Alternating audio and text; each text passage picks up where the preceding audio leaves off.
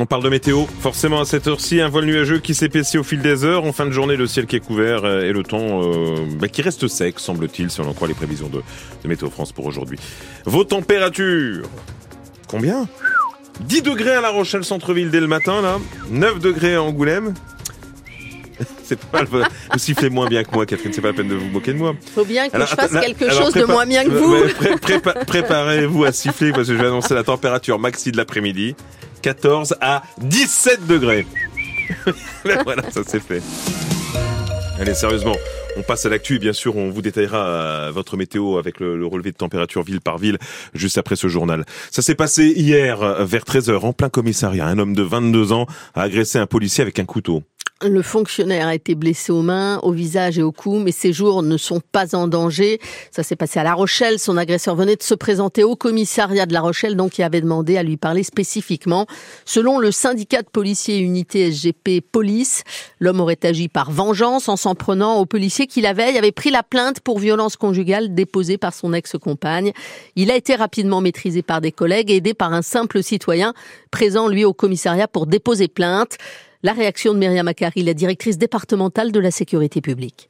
Je tiens à souligner la réactivité des effectifs qui, euh, immédiatement, que ce soit les personnels de l'accueil ou tous ceux qui ont pu voir les choses à travers euh, nos, systèmes d'alerte, euh, se sont immédiatement portés à son secours euh, je tiens aussi à souligner l'intervention d'un individu qui était là pour déposer une plainte euh, et qui, euh, voyant ces faits, s'est immédiatement porté au secours de notre collègue. Nous faisons tout pour appliquer au mieux la sécurité et la sécurisation de nos, de nos commissariats. Il faut savoir que sur le département, au cours des dernières années, il y a quand même de nombreux travaux qui ont été faits, notamment sur les accueils, que ce soit ici à La Rochelle ou dans les trois autres commissariats du département.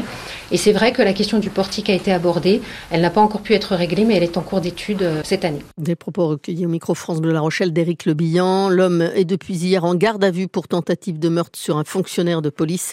Des explications que vous retrouvez sur francebleu.fr et sur l'application ici. Un médecin ORL jugé hier par le tribunal judiciaire d'Angoulême pour violence et escroquerie. Il exerçait au centre clinical de Soyaux au moment des faits. Le médecin est soupçonné d'avoir, euh, entre 2010 et 2016, pratiqué des actes médicaux douloureux et inutiles, voire dangereux.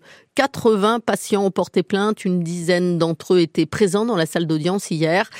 Il lui est également reproché des escroqueries à la surfacturation euh, pour ces actes, pour un montant total de plus de 300 000 euros. Le parquet a requis 18 mois d'emprisonnement avec sursis simple et l'interdiction définitive d'exercer euh, la médecine. Le tribunal a mis sa décision en délibéré au 9 avril. En attendant, le prévenu est maintenu sous contrôle judiciaire.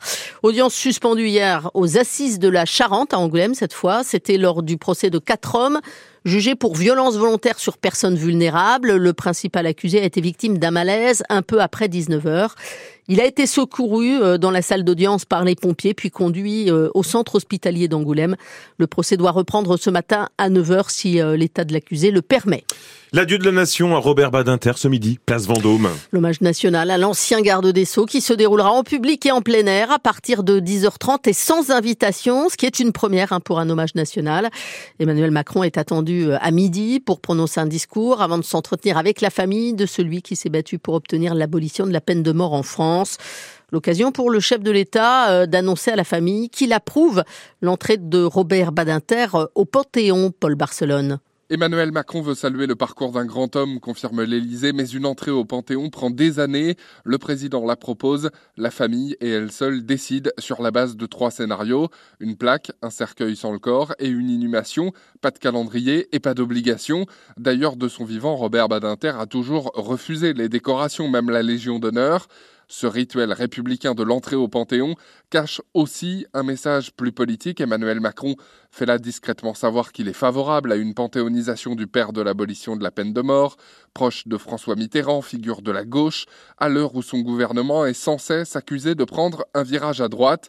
Le chef de l'État a déjà fait entrer au Panthéon Simone Veil, l'écrivain Maurice Genevoix, la star du musical et résistante Joséphine Baker avant Missak Manouchian, résistant, poète, ouvrier, communiste, dans une semaine jour pour jour, le 21 février. La famille de Robert Badinter, qui ne souhaite pas la présence du Rassemblement national et de la France insoumise à l'hommage national euh, qui sera rendu à l'ex-ministre de la Justice, Une demande que respectera le parti d'extrême droite, mais pas celui de la gauche radicale. En pleine vacances de février, les contrôleurs de la SNCF sont appelés à faire grève le week-end prochain. Une grève à l'appel de deux syndicats, la CGT et Sudrail. Les contrôleurs revendiquent notamment des hausses de salaire et une meilleure prise en compte de leur fin de carrière. Ils ne se contenteront pas d'une prime de 400 euros en mars prochain. Les syndicats annoncent une forte mobilisation. La SNCF communiquera ses prévisions de trafic dans la matinée. Les voyageurs seront informés personnellement sur leur smartphone via des notifications personnalisées selon les trajets réservés. On veut des preuves d'amour à l'occasion de la Saint-Valentin ce mercredi. Les éleveurs laitiers de la Charente ont manifesté dès hier en Dordogne derrière un slogan aux couleurs de cette journée au parfum romantique. Ils se sont réunis devant la laiterie Fromarsac aux côtés de leurs collègues Périgourdin et Limousin. Ils demandent une meilleure rémunération à Savencia, le groupe industriel propriétaire de l'usine. Une quarantaine d'éleveurs au total sont venus euh, hier après-midi avec trois euh, de leurs tracteurs, une remorque et même une vache devant l'usine de Marsac sur l'île, usine qui fabrique le Saint-Moré ou encore le Tartare. Dans un communiqué, Savencia assure être exemplaire dans l'application de la loi Egalim et euh, affirme qu'elle paie le prix du lait au-dessus du prix du marché. En basket, le leader de la Pro B, le Stade Rochelet Basket, a chuté hier soir à Boulazac. Les maritimes dominateurs tout au long du match s'inclinent dans les dernières secondes, 73 à 70. Au classement, pas de changement. Les Rochelais restent à la première place avec deux victoires d'avance sur Vichy et Boulazac. Prochain match pour euh, les maritimes, ce sera le vendredi 1er mars à domicile face à Donin, club du Nord.